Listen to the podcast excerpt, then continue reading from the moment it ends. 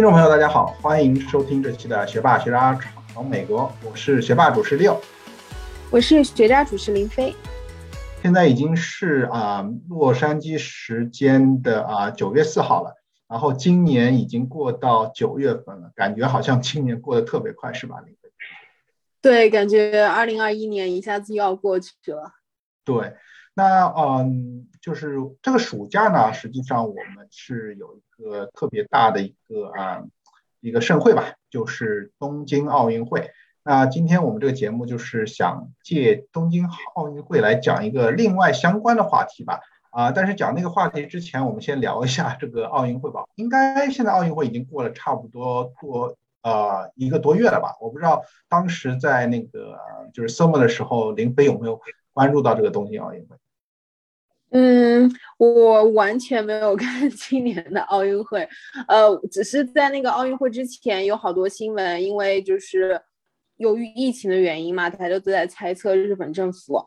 到底会不会继续坚持举办这个奥运会，或者说他们会采取什么样的措施去呃。在举办奥运会的同时，防止疫情的扩散。就我可能在奥运会的前期会比较关注，但是等到奥运会真正开始了，就没有再关注了。嗯，对，当时当时我觉得最大的一个疑问就是东京奥运会能不能开嘛？我觉得这个都是大家大家关心的，因为特别是在这个疫情的情况下，因为已经是在二零二零年的啊，已经延后了嘛，延到二零二一年。如果二零二一年都不能办的话，那这届奥运会真的。就就基本上会被取消吧，所以当当时大家都为这个东京奥运会捏一把汗吧。嗯，对，是的，没错。但好在奥运会还是呃如期举行了。对，嗯，应该整体应该算比较顺利吧。就是嗯，虽然说这届奥运会有很多遗憾吧，因为首先就是说呃没有观众可以现场观赛吧，我觉得整个体验会啊差一些。但是我觉得在这个特殊时期，在这个疫情的。情况下能顺利就是举办下这届奥运会，也没有出现太大的这个就是集体感染啊，然后疫情爆发的一个一个情况下，应该已经算很圆满了，是吧？嗯，对，可以算是有惊无险，嗯，顺利的完成了。对，对我觉得这届奥运会应该是有很多呃，就是说呃记忆深刻的一些画面吧，啊，包括很多啊，今年啊，我觉得那个啊中国的运动员表现。也非常出色嘛，所以说应该也算一些比较呃有很多就是印象深刻的这个啊这个时刻吧。对，那说了一下东京奥运会的话啊，今天的话我们不会具体讲这个东京奥运会的一些这个体育项目，我觉得啊跟我们这个朝美国的主题相结合的话，是讲想讲一下奥运会和我们现在这两个人我们两个人所在这个城市啊洛杉矶的一些关系，因为。洛洛杉矶之前办了两届奥运会，一九三二年和一九八四年。然后特殊意义的是，在二零二八年，就是七年之后，洛杉矶会举办它的历史上的第三次在洛杉矶举办奥运会。那我们今天就讲一下奥运会和城市的一些关系吧，特别是和我们这个啊所居住的这个洛杉矶的一些就是啊呃跟他的一些关系吧。那啊，我不知道林飞同学有没有就是听到很多消息，当时就是啊，洛杉矶啊拿到了这个奥运举办权，然后是二零二八年的这个这个奥运会呢？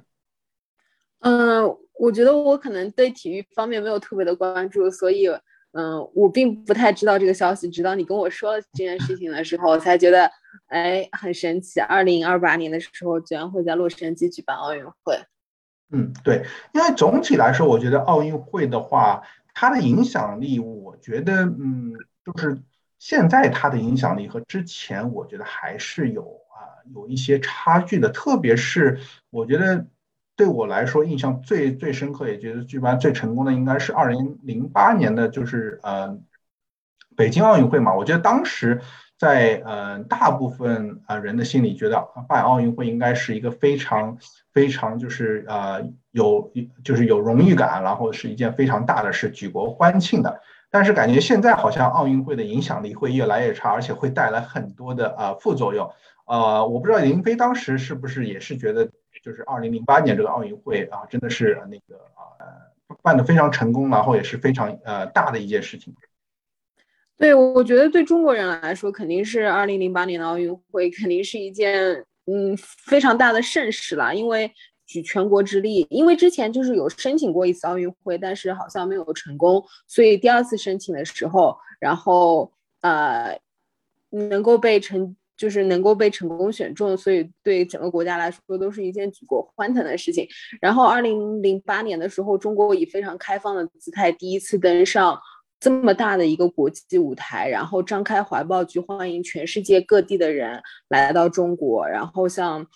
向全世界展示啊中国的风采。我觉得，这是对很多中国人来说，都是一个非常非常骄傲的。一个时刻吧，然后当时还记得，就是其实北京为了筹备这个奥运会，也花了非常多的时间和精力，不管是场馆的建设，还是奥运会啊开幕式的一些筹备啊、计计划呀、设计啊等等，甚至就是我记得当时有一首就是传唱在大街小巷的一首《北京欢迎你》，北京欢迎你就是这首歌。嗯，当时是请了就是全国非常非常多的明星，然后大家一起来唱这首歌，然后当时还有设计啊奥运的吉祥物等等，就是是一件呃举全国之力去完成的一件国家的盛事吧，就给给当时所有的人心中都留下了非常非常深刻的印象。嗯，没错，我觉得所以说呃讲到北京奥运会，我觉得我们就先大致讲一下就是举办奥运会的一些好处吧。我觉得呃。北京奥运会就是一个非常典型的例子啊啊！我觉得首先就是它给就是当时举办的城市北京和国家就是啊中国，在全球的一个范围内带来了非常啊好的一个啊城市和国家形象吧啊，应该这个是一个国家的软实力的一个具体体现，所以很多国家。啊，愿意举办奥运会，我觉得它就是一个啊，一个国家的综合国力、一个软实力的一个体现嘛。所以说，很多啊想举办奥运会的国家和城市，我觉得他们是想把自己的一个啊国家形象给展示全世界。所以说，我觉得这个应该是给啊举办奥运会的城市和国家带来一些一些很大的，有可能可以持续呃很长一段时间的一个啊一个就是呃无形的资产吧。嗯，对，是，对，包括呃，北京也实际上对它的一个旅游的一个产业也是有非常啊啊大的一个就是说啊提升吧。然后所以说在正面的话，我觉得奥运会的话真的是给啊啊给城市啊给国家都会带来很多好的一些啊印象吧。包括啊如果举办的好，我觉得对对这个城市的一个经济发展也是有帮助的。啊，那说了这么多好的地方的话，我们现在讲一下，就是举办奥运会的一些副作用。因为这个副作用感觉最在最近的几次这个奥运会是真的是体现的越来越明显了。那啊，很好的例子，我觉得就是啊，首先这个第一大副作用应该就是财务的问题吧。因为财务亏损的话，现在是越来越越严重了。包括当时二零零四年的雅典啊奥运会，包括啊二零一六年的里约奥运会，然后包括二零二零年。啊的东京奥运会就是今年二零延后到二零二一年办的东京奥运会，都是财政问题特别突出，啊呃，就是他们的预算都是大大超出了就是当时的预算，然后令这几个呃城市都是入不敷出啊，包括啊雅典的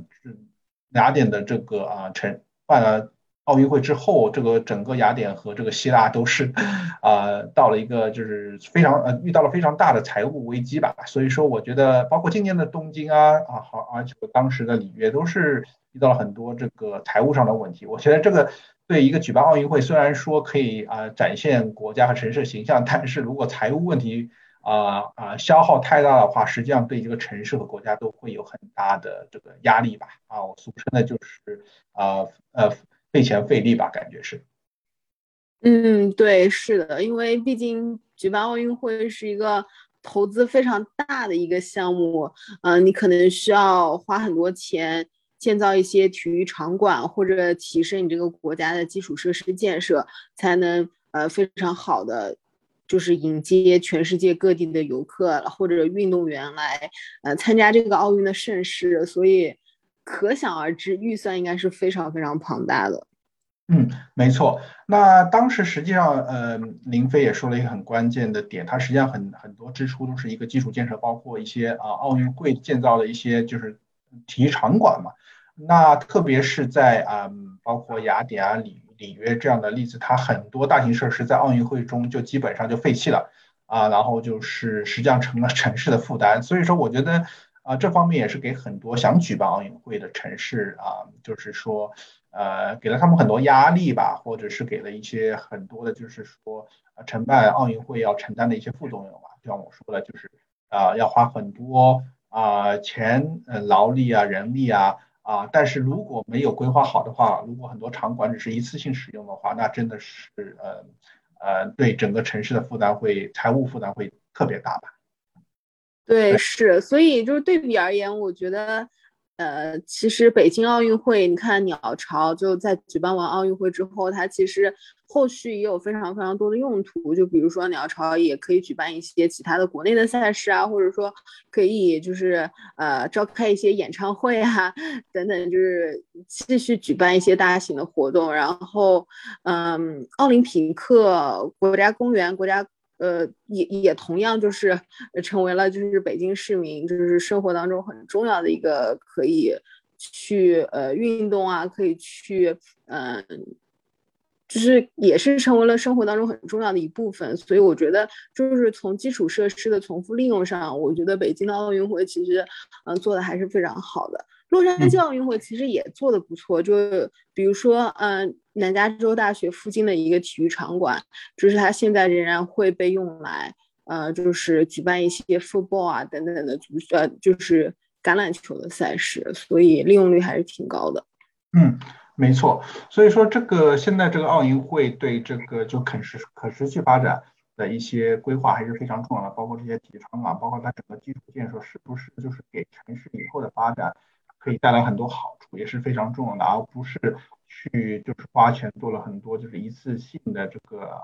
场馆，这样的话真的是啊费钱又费力。那这边有一个很好的例子吧，我们现在看一下为什么啊，就是说，因为当时我们的城市洛杉矶是主啊，当时是和巴黎竞争二零二四年的奥运会。那为什么最后的话会啊举办二零二八年的运动会嘛？那实际上就是这个奥运会的副作用在这边产生了一个很大作用。那这边奥运会的副作用，我们可以看一个数据吧，就是从二零零四年雅典开始，到零八年北京、一二年的伦敦、一六年的里约、二零二年的东京和二零二四年的巴黎，我们就看一下申办的城市的一个啊一个数据吧，就是二零零四年雅典举办的那届。一共有十一个城市申办，然后在北京奥运会二零零八年，一共有十个城市啊竞争去举办这次奥运会。那伦敦的话是有九九个，然后二零一六年里约的时候有七个城市竞争，然后二零二零年下降到五个。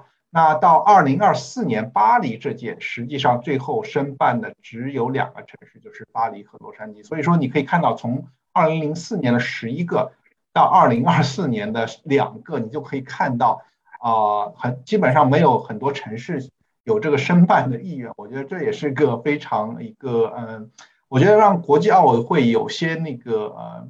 啊非非常嗯呃感觉非常尴尬的，对啊，无奈和尴尬的啊一个数字，会不会就是？某一年就没有国家申请，没有城市申请举办，那那那该怎么办？对，就非常尴尬嘛。所以说我当时说的就是为什么洛杉矶当时和巴黎竞争二零二四年，但是最后拿到二零二八年，就是因为国际奥委会在二零一七年啊啊不对，是二零二零零呃对二零二零一七年的时候，他当时一看好像势头不太对。如果啊，二零二四年给巴黎，那二零二八年申请的估计到时候没有人申请就特别尴尬了。那最后他们就是把二零二四年和二零二八年这两个啊，就是跟巴黎和啊洛杉矶去啊去沟通，最后就是想把两届奥运会同时在一个会议的话，周期就就全部就是嗯就搞定了嘛。因为如果的话再走一个流程的话，二零二二八年他们就觉得如果没有人申请的话，真的是特别尴尬。对，所以说在二零一七年九月的时候，当时就是啊两座都申请二零二四年的啊就是奥运会的城市，洛杉矶和巴黎啊，最后就是通过，也是经过协调，相当于就是呃奥运奥会反过来和两座城市协调，最后就是定下来是二零二四年在巴黎举行，二零二八年在洛杉矶举行。所以说你可以从这个。竞争的城市中，你可以看到啊，一开始都是大家去抢着竞争，现在反过来是奥委会求着 城市去举办，真的啊，感觉是变化非常大。嗯，对，也从侧面折射出可能办奥运会是一件，嗯，性价比可能并不是这么高的一些事情。嗯，对一些城市来说，对，感觉就是现在越来越感觉是会劳民伤财，然后是呃，是是一件不太呃，就是感觉劳民伤财嘛。那二零二四年当时实际上之前的话，有一些城市是有兴趣举办，包括匈牙利的布达佩斯啊、德国汉堡啊、意大利罗马，但最后都主动放弃，最后也就是洛杉矶和巴黎啊，主要还是因为这个劳民伤财，然后费人力费财力这个事情，而且。大家都看到了之前里约啊，包括雅典啊，包括东京的一些啊财政的支出，真的是呃比预算多了太多了。所以说感觉啊办奥运会啊，虽然说它有一些好的正面的影响，包括提升这个国家形象啊、城市，然后啊也会增加一些就是旅游啊或者其他一方面呃增加就业，但是它的副作用会更大。所以说。慢慢慢慢的，从二零零四年的啊雅典的十一座城市申请到二零二四年，二十年以后只有两座城市啊申请啊，感觉这个副作用应该是越来越大了。所以说最后就非常尴尬的，奥委会要反过来帮两座城市啊，就去就是反过来去跟城市去沟通，谁举办二零二四，谁举办二零二八吧。我觉得可能也跟就是奥运会的受关注度逐渐下降也有关系。就是呃，原来可能举办奥运会，就是全世界有非常多的人都在关注这个赛事，都在关注就是呃我自己的国家又得了多少奖牌之类的。但是现在其实。嗯，我觉得可能关注的人就没有那么多了吧。至少从我的角度来说，我觉得我身边很多人可能都没有在在意奥运会到底就是嗯，大概什么国家得了多少奖牌之类的，可能都没有在关注各种各样的赛事了。嗯，没错。呃，我觉得林飞应该也是跟现在这个日益发达了，像这个啊互联网啊，包括很多很多的娱乐设施，感觉大家的。注意力啊，都会有太多的地方可以去关注，而且奥运会的话，有可能跟之前的一个关注程度真的是有所下降吧，因为感觉现在真的是可以去娱乐的东西太多了吧。嗯，对，没错。对，那呃这边呃讲了这么多，就是奥运会的好处和它副作用的话，我们就具体讲一下，就是奥运会和我们这座城市的一些。啊，联系吧，因为啊，在讲二零二八年奥运会的一些信息之前，我们先回顾一下，就是当时的啊，过去啊，就是洛杉矶举办的两次奥运会，一一次是在一九三二年啊举办的，一一次是在一九八四年举办的。那呃，首先讲一下一九一九三二年举办的嘛，因为啊，第一，这是洛杉矶第一次举办啊。奥运会那一九三二年，这个真的是非常非常久远，而且新中国都没有成立，是吧？林飞同学。对，对。那当时的话，一九三二年的话，实际上，嗯嗯，实际上也是一个非非常尴尬的时期吧，因为当时正好是大萧条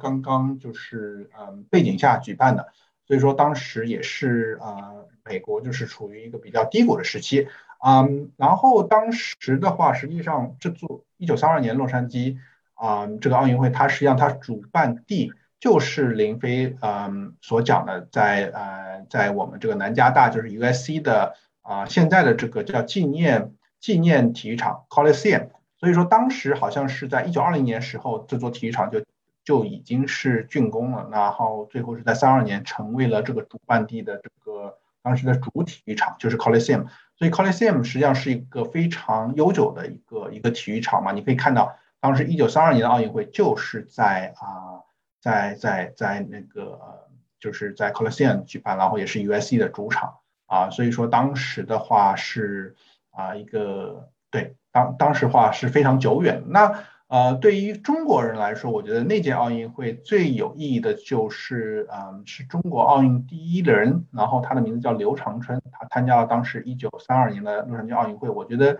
当时他真的是，嗯，唯一一个来到啊，就是，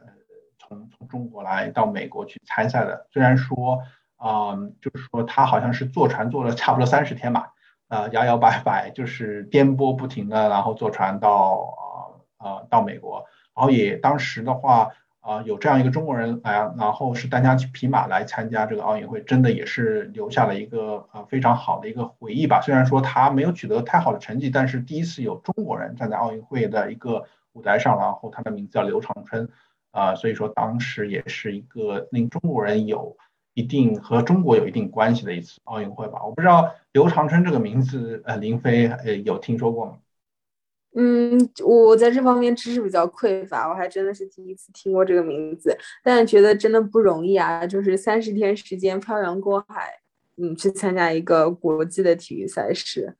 就是特别厉害。对，没错。那呃，第二次的话举办奥运会的话，就是一九八四年，然后。呃，这次奥运会的话，实际上跟中国又有很大的关系，因为这是新中国第一次派出奥运代表团来参加啊奥运会，然后就是到我们洛杉矶啊，当时有很多就是呃就是很多著名的运动员吧，然后有著名的赛事跟中国有息息相关，包括徐海峰的射击的第一枚奥运会的金牌，包括女排拿下冠军，实际上有很多很多美好的回回忆，包括还有啊李宁的体操冠军嘛。哦，不知道，就是说当时是不是林飞小时候就是对洛杉矶奥运会啊，包括中国体育代表团这一些的话，还是有一些印象的。因为我感觉啊，这是中新中国第一次的派出呃，就是代表团，然后当时也有很多著名的运动员，包括像我说的徐海峰啊，包括郎平啊，包括李宁他们。嗯，对，这些就肯定是中国就是脍炙人口，每个人都知道的，就是为国家做出贡献的一些运动员吧。嗯，对，没错。然后除了跟中国它非常有关系以外，实际上这个奥运会也是呃奥运会历史上的一个重要转折点啊。就是之前的几届奥运会啊，包括慕尼黑啊、蒙特利尔奥运会，都是啊，就是以城市啊，然后啊为就是去经营的。所以说，它所有的财政都是跟城市有关，就是城市要自己去担负这个奥运会举办的这个这个成本。那之前的几届奥运会也都是因为。啊，城市的话，它就是嗯，他去就是筹备的这个呃这个财政的话，都是要靠自己，然后也没有很多就是商业运作经验，所以说之前几届奥运会都是巨亏。然后当时的话也是一个烫手的山芋，但是当时洛杉矶奥委会在他请了一个当时一个 businessman，然后叫彼得尤伯罗斯，然后他当时就是呃就是呃首次以民间方式承办奥运会。然后主要就是说，把一些商业的这样 sponsorship，不就是赞助，然后卖给了就是啊很多不同的这个这个嗯，就是赞助商嘛。然后他想出来一个办法，就是每一个领域啊，相当于只能有啊一个赞助商，那就是可以得到一个最大的回报嘛。包括啊当时就是可口可乐，就是在饮料界只能跟和可口可乐啊合合作。然后在不同的方面，它有不同的这个赞助商，所以说它是用一个商业的模式，就是以民间的方式去啊去减轻这个政府的一个筹资的羁绊，而且真正是用商业的模式去把这个奥运会运营起来。然后这届奥运会的话，啊当时投入是五亿，但是最后竟然还能获益两两点五亿，所以说是。第一次一个就是在奥运会的历史上第一次就是说啊去盈利，然后盈利这么多，然后也是开发了之后的奥运会的一些就是呃一些就是盈利的基础，就是以民间的方式，以这个赞助商的方式，让更多的这个企业来去啊去啊去投资，然后去扩大奥运会的影响力，而这些这些就是大品牌也是在奥运会中能做到最好的一个广告效应吧。所以说八四年这届奥运会。啊，是我们中国，呃，从中国角度来说，它是新中国第一次参加，然后从它的这个运营角度、商业角度，也是让奥运会最大程度的发挥它这个这个，嗯，就是商业化的作用，然后让让这个城市啊，包括让这个呃这个这个当时的这个呃商业的，也是得到非常好的一个发展嘛。所以说，我觉得这个一九八四年奥运会真的也是非常成功的一届吧。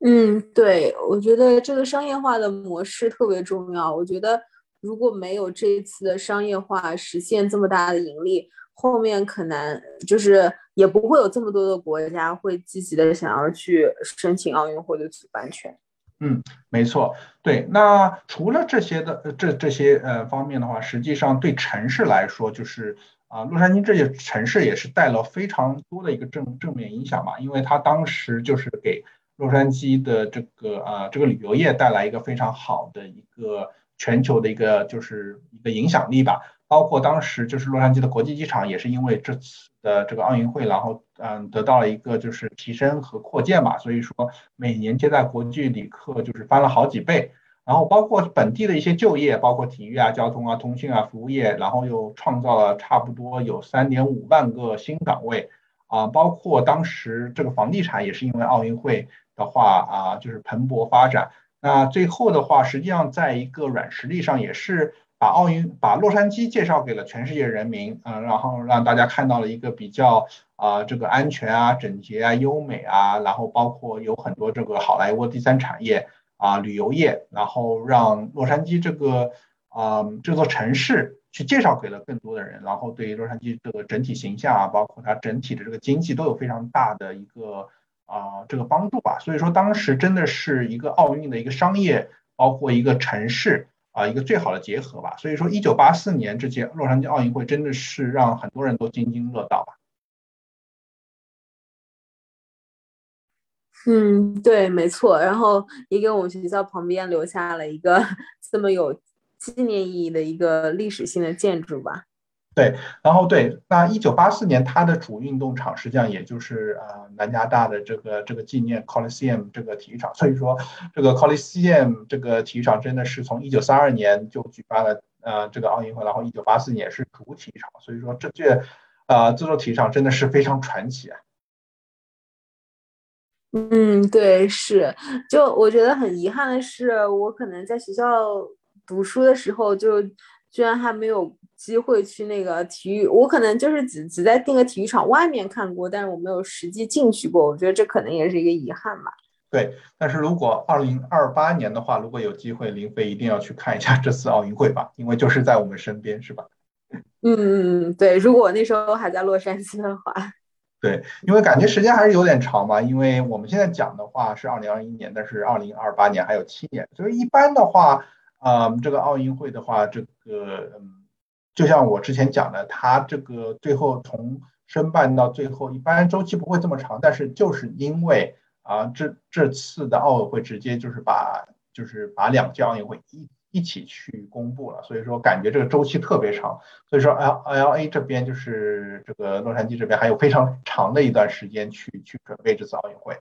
那讲了这么多那个之前的奥运会的一些一些故事吧，我们就讲一下就是二零二八年的。这个奥运会吧，我觉得这个这次奥运会的话，虽然有七年，但是还是有很多呃很多这个这个可以讲啊，可以去去去讲的东西吧。因为像我之前想的，现在奥运会的话，它之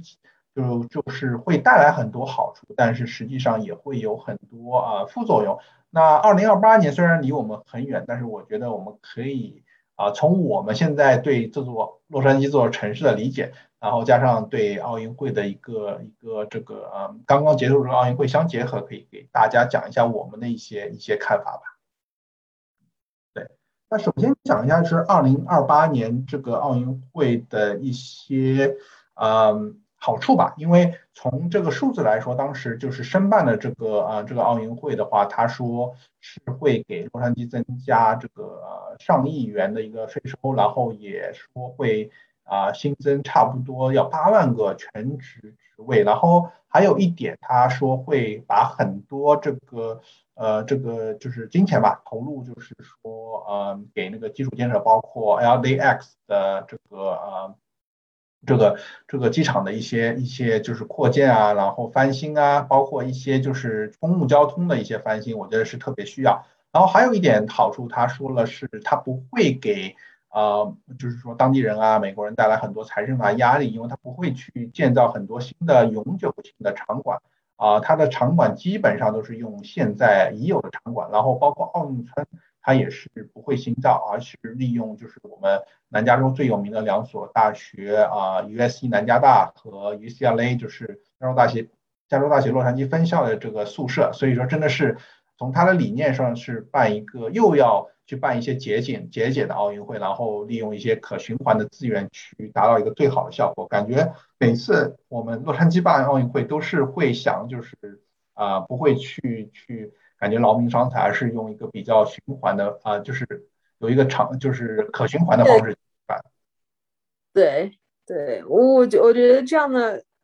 方式其实特别好，就是没有必要去大兴土木新建一些。嗯，大型的体育场馆吧，因为这座城市已经有好多体育场馆了，就像你刚才说，南加州附近的一个体育场馆，包括斯坦普斯，嗯，等等之类的，就完全可以在现有的基础上去承办这届奥运会，而没有必要再建造新的场馆。嗯，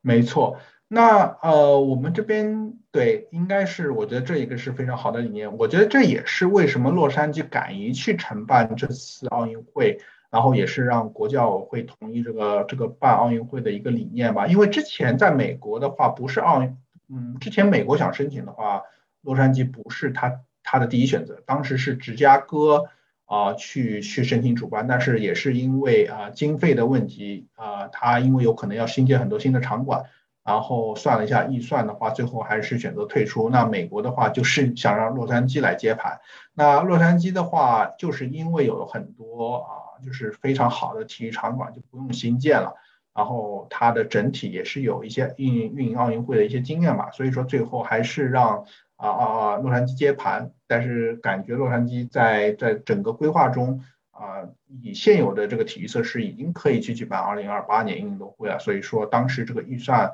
和它的就是财政上也是可以去做到一个平衡的，所以说最后啊就是去申办也是呃成功的去拿到了这个主办权，所以说这也我觉得这个啊它本身的一些基础建设和那个体育场馆也是非常重要。但是这边说了这么多一些好处，我觉得我们要吐槽一些坏处吧。我觉得洛杉矶这个还是有很多地方要改进，特别是公共交通吧。我不知道到时候啊举办奥运会的话是不是。呃，会给本来就已经非常严重的交通问题雪上加霜呢。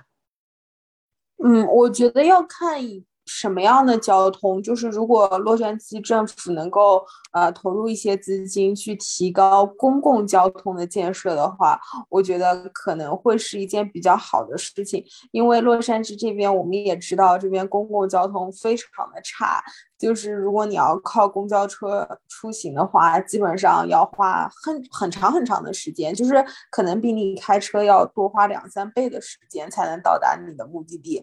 嗯，所以我觉得如果洛杉矶政府能够多增加一些嗯公交车的班次啊，或者说是多开辟一些线路的话，不光是能够解决。奥运会期间大家的出行问题，在奥运会之后，我觉得对这个城市的节能环保或者可持续发展也是有些长远的贡献的。嗯，没错，呃，我觉得林飞这个呃这个愿景是非常好，但是我就是很好奇，就是哎，L 的政府能怎么样去去这个增加更多的公共交通吧？因为呃，L A 这边的话，基本上公共交通，我觉得这呃是属于。就是非常落后，也是基本上是不不太方便的嘛。啊，我不知道林飞知不知道，我们洛杉矶这个还是有有有有很多地铁的。我不知道林飞有没有坐过坐过洛杉矶。对我我 我在洛杉矶十年，我只坐过一次地铁，而且那一次还是我非常好奇，想尝试一下，才去坐了那一次地铁。嗯，对，但是体验怎么样？嗯，我觉得体验不是特别好吧，就是。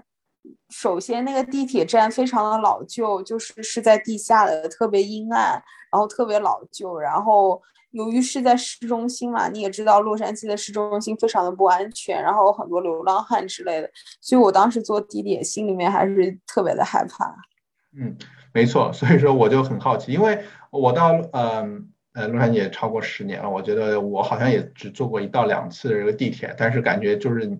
这种地铁就是你坐过。一次以后就不想做第二次那种感觉，对吧？包括他啊，有一些感觉脏乱差，包括也感觉不是很安全吧。啊，实际上同样的，我呃之前也会做过一些公交线路，特别是从周边的这个就是啊城市，然后到 downtown 嘛，然后 downtown 然后一起上班，然后感体验也不是很好，因为感觉真的是嗯呃第一比较慢，第二的话上面的各种。就是感觉就是有有一些游民啊，感觉也不是很安全，所以说我感觉外的人对，就是可能有些看啊，或者是嗯，就是可能精神稍微有点问题的人，或者是流浪汉等等，他们就经常就会从公交车的后门上车，然后就在车内引起一些骚乱。嗯，反正对，所以说这个公共交通的问题，我觉得真的是一个很大的问题。所以说，基本上我们在洛杉矶的啊，就是自己驾车嘛。但是驾车的问题就是，你在 freeway 上下班的高峰期一堵车的话，基本上就是没有底了。所以说，我不知道当时到时候如果是举办奥运会的话啊，如果是呃，不知道他们会怎么样去提升这个就是公共交通，包括就是啊我们的这个 bus 系统啊，包括这个这个这个公交车的系统啊，包括就是地铁的系统啊。因为如果这方面没有改革的话，你只是依靠 freeway 的一些东西，我觉得真的是太难了。因为啊，这座城市也是有超过一千万人，然后你如果只靠 freeway 没有一些公共交通的话啊，真的如果是办奥运会的话，那 真的只能是雪上加霜了，是吧？对，但我觉得可能这未尝不是一件好事，就是有一些外部的原因驱动这个城市去做出一些改变。嗯，没错。那交通实际上是一个大问题。那另外一个大问题的话，是一直现在是一个困扰我们的问题，就是游民问题嘛。呃，因为我们当时节目也是有可能到时候会具体讲一次游民的问题，因为现在游民的问题是不是越来越严重了？林慧同学。对，尤其是疫情的原因吧，让一些人就是失去了住所，然后只能流浪街头。洛杉矶政府其实也有在做一些呃努力，就是他们可能为那些流浪汉建造一些临时的住所，然后但是，嗯，实在是流浪汉实在是太多了，所以很难彻底的去根治这些现象吧。嗯。对，而且是流浪汉的问题越来越严重。以前在 downtown 的话，啊，只是在一些地点，就是你会看到很多游民，包括他们搭的帐篷。现在你如果去 downtown 的话，基本上，嗯，你所到之处都会有游民，而且他们的帐篷越来越多，然后也是越来越无底线了。跟商业地区啊，包括一些以前之前没有游民的地区，都现在都会有帐篷。包括一些特别就是以前就是高大上比较就是呃。高大上的包括就是 Venice Beach 嘛，威尼威尼斯海那边啊，之前都是有游客，特别就是呃有游客会来，然后就是加州的阳光海滩，但是现在也有很多游民，实际上对整个这个这个当当地的这个啊民众的影响啊，包括对整个的市容，真的是非常大的影响。所以说，而且很多时候。啊，去要去取缔这些这个嗯游民的这个帐篷啊，也不是一件轻易的活动啊事件，所以说这个问题现在是越来越严重了。就是以前只是在一部分地区，但现在人就是游民的人数越来越多，而且是越来越往各种地方去扩散。所以说，感觉这个游民的问题不解决的话，我觉得如果对举办奥运会的话，那真的是，呃，反而会带来很多这个负面的影响吧？对这。对城市来说是吗？对，就是首先第一个观感就不是特别的好，城市的形象会受到非常大的影响。其次，也真的不是特别的安全。就是，嗯，我很多时候都不敢一个人在市中心走路，因为就觉得周围有特别多的流浪汉之类的，就特别没有安全感吧。嗯。对，没错，所以说感觉这个负面影响还是有很多。然后实际上很多很多城市现在就是为什么呃，包括这次东京嘛，你可以看到很多就是当地的居民也会去啊去抗议嘛，就是举办奥运会，因为感觉就是说当办奥运会时候对这个居民的正常生活有很大影响，包括有一些街区会关闭啊，包括这个预算会会会失衡啊，包括。啊，包括生活上也会有很多很多，就是外来外来人来，来这个这个这个这个城市啊，然后就觉得非常不方便嘛，所以说很多当地的这个居民就是会去反对啊。洛杉矶很奇怪的一点是，呃，现在也没有具体的数据，因为很多办奥运会的城市，他都会去去就是做一些就是那个当地，就是说当地的这个这个啊。居就是做一些呃 survey 吧，就是问一下当地居民有多少人去呃去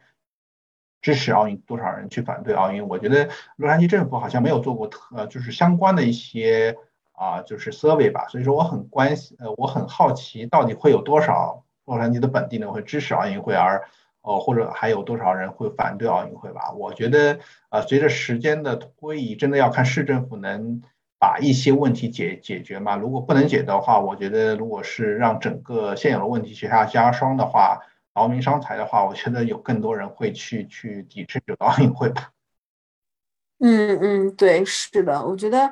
嗯，可能你刚刚说到的，就比如说呃扰民啊之类的，或者店铺关闭、街道关闭等等，我觉得这些可能都是暂时问题。但我觉得最关键的问题就是说，奥运会能不能给当地带来一些经济上的、商业上的益利益？就如果说呃能够为当地增加就业率，或者说能够为政府带来一些财政上的收益，我觉得可能结果是好的。但是如果说，嗯，需要政府补贴钱去办这个奥运会，那可能就有些划不来了。嗯，没错。那呃，讲了这么多这个奥运会的话，我们就是还是最后想憧憬一下，因这次奥运会吧，因为我觉得，嗯，还是因为这座奥运会首先是全世界最大一个体育盛事嘛，然后能来到洛杉矶，我觉得对生活在洛杉矶多年的我们来说，也是一个嗯。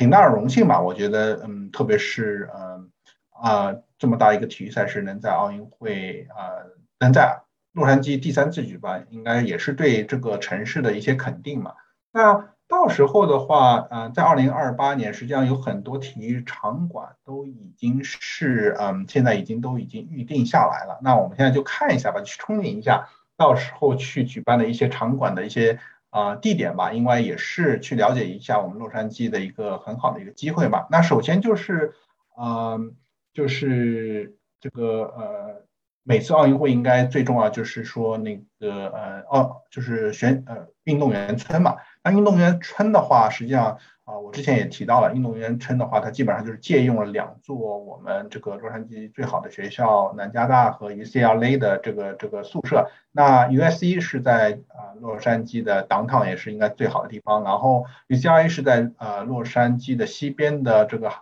这个这个离 Santa Monica 啊，这个海滩啊，包括 Valley Hills 都很近的一个，也是一个属于一个富人区吧。所以说这两个应该也是非常有代表的洛杉矶的一个一个名片的一个地方吧。所以说我觉得如果运动员来来的话，应该对他们来说整个体验应该也是会非常好。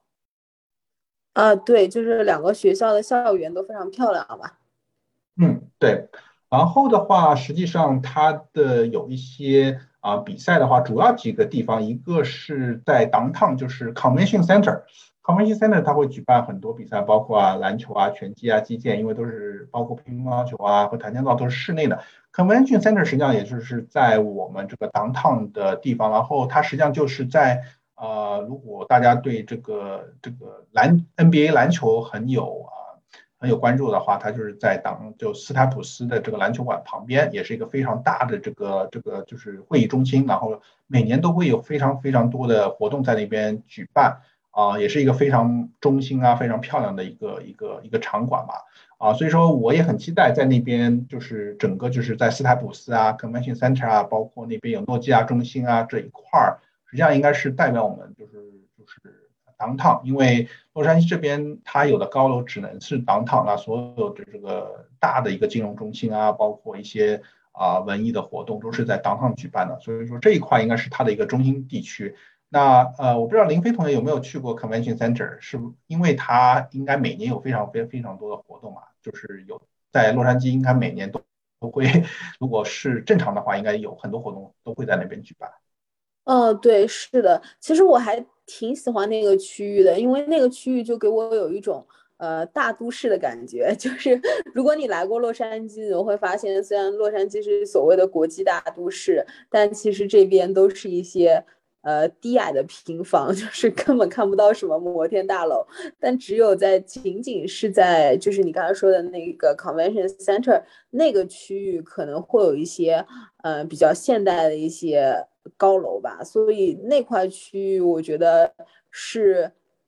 是是称得上就是有有国际大都市的感觉的那块区域，而且那块区域就是目前新建了非常非常多的高楼、酒店啊等等的，所以那块区域是就是算是整个洛杉矶市中心，就是呃，我我觉得是环境最好的一块区域了。嗯，对，也是整个洛杉矶一个名片嘛，对吧？对，嗯，呃，那呃还有一块中心地区的话，就是嗯，就是那个呃 Long Beach 地区，因为 Long Beach 的话它是接近海滩，然后它到时候 Long Beach 的一些呃就是会议中间哈，娱乐娱乐中心那边会举办一些。啊，包括手球啊、水球啊，包括一些水上项目的一些比赛。那 Long Beach 实际上也是我们这个洛杉矶，也是一个非常有名的一个一个一个地方吧。那它到时候也会承载很多，就是和就是呃水上项目吧，啊，特别是包括呃游泳啊，包括手球啊、水球啊这些项目。所以说它也是一个。啊，重要的这个举办的地方。那另外一个和水相关的，就是我们这边最著名的圣塔莫尼卡海滩。那它就会主办一些，比如说沙滩排球的一些项目。因为加州的阳光海滩应该也是一个很大的一个名片吧。嗯，对，嗯，我我希望就是呃。如果大家来洛杉矶的话，有机会，我觉得还可以去，还是可以去看一下 Santa Monica 的，就是也是我觉得挺能代表南加州洛杉矶这边海滩风情的一个地方，也是一个比较出名的旅游打卡地。嗯，没错。呃，那接下去一些地方，呃，就举办的地方都是比较分散的嘛，然后有不同的一些呃地方，那其中包括了。就是啊，有一个呃，因为之前的话，像我像我说的，前面两届奥运会，它的啊开幕式和闭幕式实际上都是在那个 Coliseum，就是这个纪念纪念纪念体育场，就是南加大的这个这个体育场进行的。那这一次的话，啊是洛杉矶有一个新的一个体育场，是在啊好莱坞公园。实际上就是啊现在这个洛杉矶有两支。这个职业橄榄球队他们的主场，然后这个嗯，这个这个体育馆也是两年前，就是在疫情嗯疫情之前吧，啊刚刚去竣工的，然后去年是第一次开开始就是举办这个就是呃啊这个比赛嘛，就是橄榄球球赛，然后是非常非常一座现代化的八万人的体育场，然后是全部都是高科技的，有很多黑科技，那这个体育场会。到时候成为这个奥运会的这个这个呃这个开幕式的一个体育场也是非常漂亮。然后呃它的这个闭幕式实际上还是在纪念纪念体育场，就是南加大。所以说这个体育场啊举行闭幕式，但是开幕式它会用这座最新最高级的体育场去举办。然后其他的话，包括洛杉矶这边有非常多的呃包括。呃，到时候就是说有包括 baseball，就是棒球，有一个洛洛杉矶的道奇队，包括天使队在啊在 Orange County 的它体育场都是可以举办这个棒球比赛的啊，然后包括嗯一些其他的场馆吧，因为洛杉矶这边有特别多的职业球队，然后有非常好的这个这个体育场馆嘛，然后还有一些就是包括。呃，马拉松比赛实际上也是每一次奥运会的一个特别的项目。然后马拉松的话，它的啊起点是会在洛杉矶的市政厅，有可能会经过很多这个洛杉矶的一些就是比较著名的景点吧。啊，所以说之后的一些场馆实际上它都会是在洛杉矶这个整个这个大就是大洛杉矶地区的一些不同的城市嘛。所以说到时候也希望。这些这些体育场馆比赛都会让大家看到，就是洛杉矶的种种的不同的这个啊文化，包括它场馆啊，包括它一些一些美丽是呃美丽的城市风景吧。嗯，对，被你描述之后，我就觉得哎，还是特别令人期待的。对啊，所以说我感觉就是嗯，因为如果自己身在这座城市，不会感就是说。会有这么多的想法，但是如果是跟奥运会相结合的话，我觉得真的是有很多很多东西可以到时候跟这个听众朋友分享嘛。我觉得就是，呃，这做有可能这奥运会啊的举办，可以让我们用不同的眼光和不同的感情去看我们现在身，就是说居住的这座城市吧。嗯嗯，对，是的，没错。对，像呃，没错，就是像林威说的，有很多期待，但是实际上，像我们之前也讨论，有很多的呃，就是嗯，